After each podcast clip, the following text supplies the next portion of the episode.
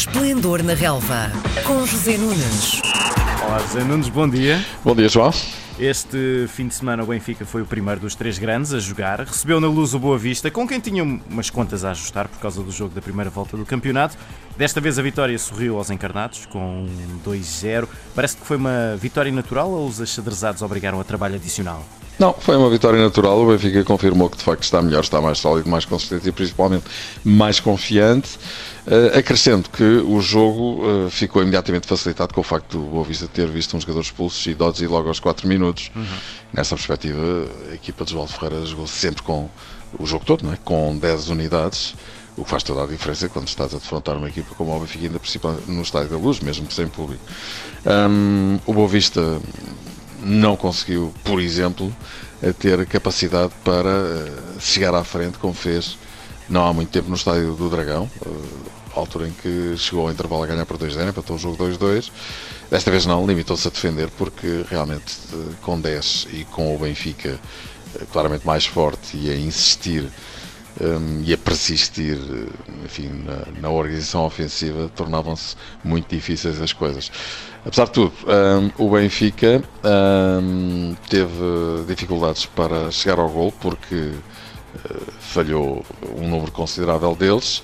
Uh, Severovic acaba por ser um, um homem que está, uh, enfim, em grande destaque nesta partida, porque mais uma vez bisou, tal como tinha acontecido no jogo anterior com o Belenenses, mas também é verdade que antes de fazer o primeiro gol, a 3 minutos de intervalo, falhou dois ou três. Hum. Mas em todo o caso, o Benfica, mesmo com alguns problemas de finalização, que aliás hum, se agudizaram na, na, segunda parte, à altura em que o Benfica poderia ter chegado até a um resultado bastante dilatado, uh, ganha com justiça e com tranquilidade, uh, alcança o maior número de uh, vitórias consecutivas na Liga, três, desde que a época começou e parece estar a querer estabilizar, mas já sabe que no próximo domingo tem um grau de exigência enormíssimo num teste uhum. à real eh, melhoria ou não eh, do seu futebol quando jogar em Braga. É verdade. Pouco depois deste jogo do Benfica e da Boa Vista jogaram Tondela e Sporting. Foi preciso esperar eh, para vermos gols, ou na verdade gol no singular. O 1-0 para o Sporting foi conseguido já nos minutos finais. Na tua opinião, porquê é que demorou tanto para os Leões conseguirem resolver? Olha, se o Benfica confirmou as melhorias que tem vindo a evidenciar nas últimas semanas, o Sporting também confirmou as dificuldades que tem tido nos últimos jogos para marcar e para se superiorizar aos adversários. Mas o que é facto é que o Sporting continua a ganhar. Eh, e porquê? Porque é uma equipa que desde logo tem uma capacidade para fechar a sua baliza extraordinária, portanto logo à partida não perde, e depois trata-se de aproveitar as poucas oportunidades, e mais uma vez foram poucas, que tem à sua disposição para ganhar os jogos. Um, já tinha acontecido na jornada anterior com o Santa Clara, vitória muito apertada, como sabemos, e nos últimos instantes. Desta vez acabou por acontecer o golo de Tiago Tomás a 9 minutos do fim, num jogo em que o Sporting não faz realmente uma boa exibição. Uh, já tinha acontecido isso na semana passada, mas lá está. Uh, é uma equipa que sofre tão poucos golos 11 em 23 jogos o que dá meio golo por jogo, é que, hum, enfim, a partir daí é meio caminho andado para, numa qualquer situação, marcando, ganhar. E foi isso que aconteceu e o Sporting continua eh, completamente imparável na frente do campeonato, agora há 11 jornadas do fim, ou seja, há 33 pontos para serem disputados. O Sporting tem pelo menos 9 de avanço sobre o segundo classificado, o Sporting de Braga e isto significa que o Sporting tem de ganhar 8 dos 11 jogos que tem pela frente. Portanto, começa-se a estreitar cada vez mais o caminho para os eh, concorrentes ao título, se é que ainda o são, porque o Sporting ganha, mesmo com todas estas dificuldades, as partidas que tem pela frente, eh, pois está mesmo a apontar para chegar à conquista de um título que não conquista há 19 anos. Uhum a exibição menos conseguida da semana passada e menos conseguida desta semana, já se pode começar aqui a ver uma tendência? Ou na verdade isso nem interessa nada desde que o Sporting continue a ganhar? Não, eh, de facto tem havido aqui um padrão nas partidas que o Sporting tem feito recentemente deste ponto de vista. As equipas que defrontam o Sporting, evidentemente não estou a incluir aqui o Porto, com quem o Sporting jogou há duas jornadas atrás, mas refiro-me, por exemplo, estes dois últimos jogos, tanto com Santa Clara como com o Tondela, são equipas que estão a jogar com blocos mais baixos, um, não discutindo nem dividindo tanto o jogo, e aí o Sporting tem mais dificuldades em ataque organizado, claramente, porque não tem, enfim, um ponta de lança que possa discutir o jogo em termos de poder de fogo na área. Uhum. É uma equipa que tem aspectos muito peculiares nesse aspecto. Tinha Sporar, que entretanto saiu para o Braga, tem Tiago Tomás, tem Giovanni, que tem dificuldades em adaptar-se àquela posição. É verdade que o Sporting joga com um ataque muito móvel, mas em todo o caso é preciso que esteja alguém na área. Uhum.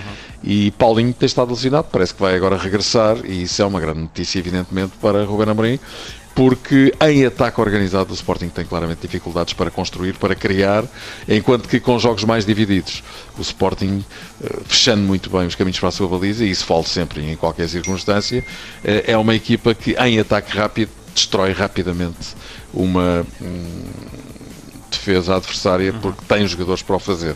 Portanto, uh, digamos que o padrão é este, o padrão do qual falavas, aponta no sentido das equipas terem encontrado ou terem tentado encontrar um antídoto para o jogo do Sporting que a meio, do, uh, a meio campo, quando tem espaço, acelera imenso o seu jogo e, e, consegue, consegue de facto criar situações em dois, três toques, futebol muito retilíneo, muito vertical, muito rápido, uhum. muita mobilidade um, junto à baliza adversária. Em ataque organizado as coisas tornam-se mais difíceis porque há muita gente pela frente, atrás da linha de circulação da bola, há pouco espaço e o Sporting não tem esse poder de fogo, como eu há bocadinho disse. O Porto tinha um teste difícil contra aquela que é provavelmente a equipa com o desempenho mais surpreendente do campeonato, isto tirando os, os três grandes e, e, o Braga. O Passos de Ferreira jogaram ontem, também uh, já foi dentro do último quarto de hora que os azuis e brancos conseguiram marcar e foram logo dois de rajada, fixaram o resultado em 2-0. Uh, qual foi a chave para os rapazes de Sérgio Conceição conseguirem destrancar o Passos? Olha, o Porto hum, já se admitia que isso pudesse acontecer, eh, porque, enfim, a ressaca do jogo de Turim seguramente iria pesar, ainda por cima, Sérgio Conceição utilizou os mesmos 11 que iniciaram a partida frente às Juventus. E o que é que se viu? Viu-se um Porto fraco na primeira parte. Eh, praticamente não construiu oportunidades, eh, creio que teve apenas uma, frente a um Passo de Ferreira que eh, defendeu mais, ou por outras palavras, atacou menos do que é habitual. Também a equipa de Pepa se fechou bastante. Um, e o Porto mostrou muitas dificuldades a construir trás para a frente, optou sempre por uh, passos longos, que normalmente uh, significa incapacidade para construir. Há uma porque a organização defensiva do Passo Ferreira é de facto muito boa, é uma equipa muito tranquila, que essa sim consegue sair, às vezes até com algum exagero, como ontem se viu de trás para a frente, trocando a bola ainda na sua linha defensiva, com aquela pressão enorme que o Porto costuma fazer, poderia ter sido muito arriscado, mas creio que é a conjugação de duas coisas, algum desgaste físico e emocional da equipa do Porto uhum. e, e, e, também a organização defensiva de, do passo obrigaram o Porto a jogar longo, normalmente sempre à procura de Marega, com Corona também muito desinspirado, digamos que as coisas não funcionaram na primeira parte e estava-se a ver com dificuldade que o Porto, persistindo naquele jogo, conseguisse ganhar. Um, e o que é facto é que entramos no último quarto de hora e até essa altura. O Porto aí, na segunda parte, é preciso dizer que o Porto melhorou, jogou mais rápido, trocou mais a bola, as entradas de Luís Dias e de eh, Francisco Conceição uh, ajudaram a desbloquear a situação.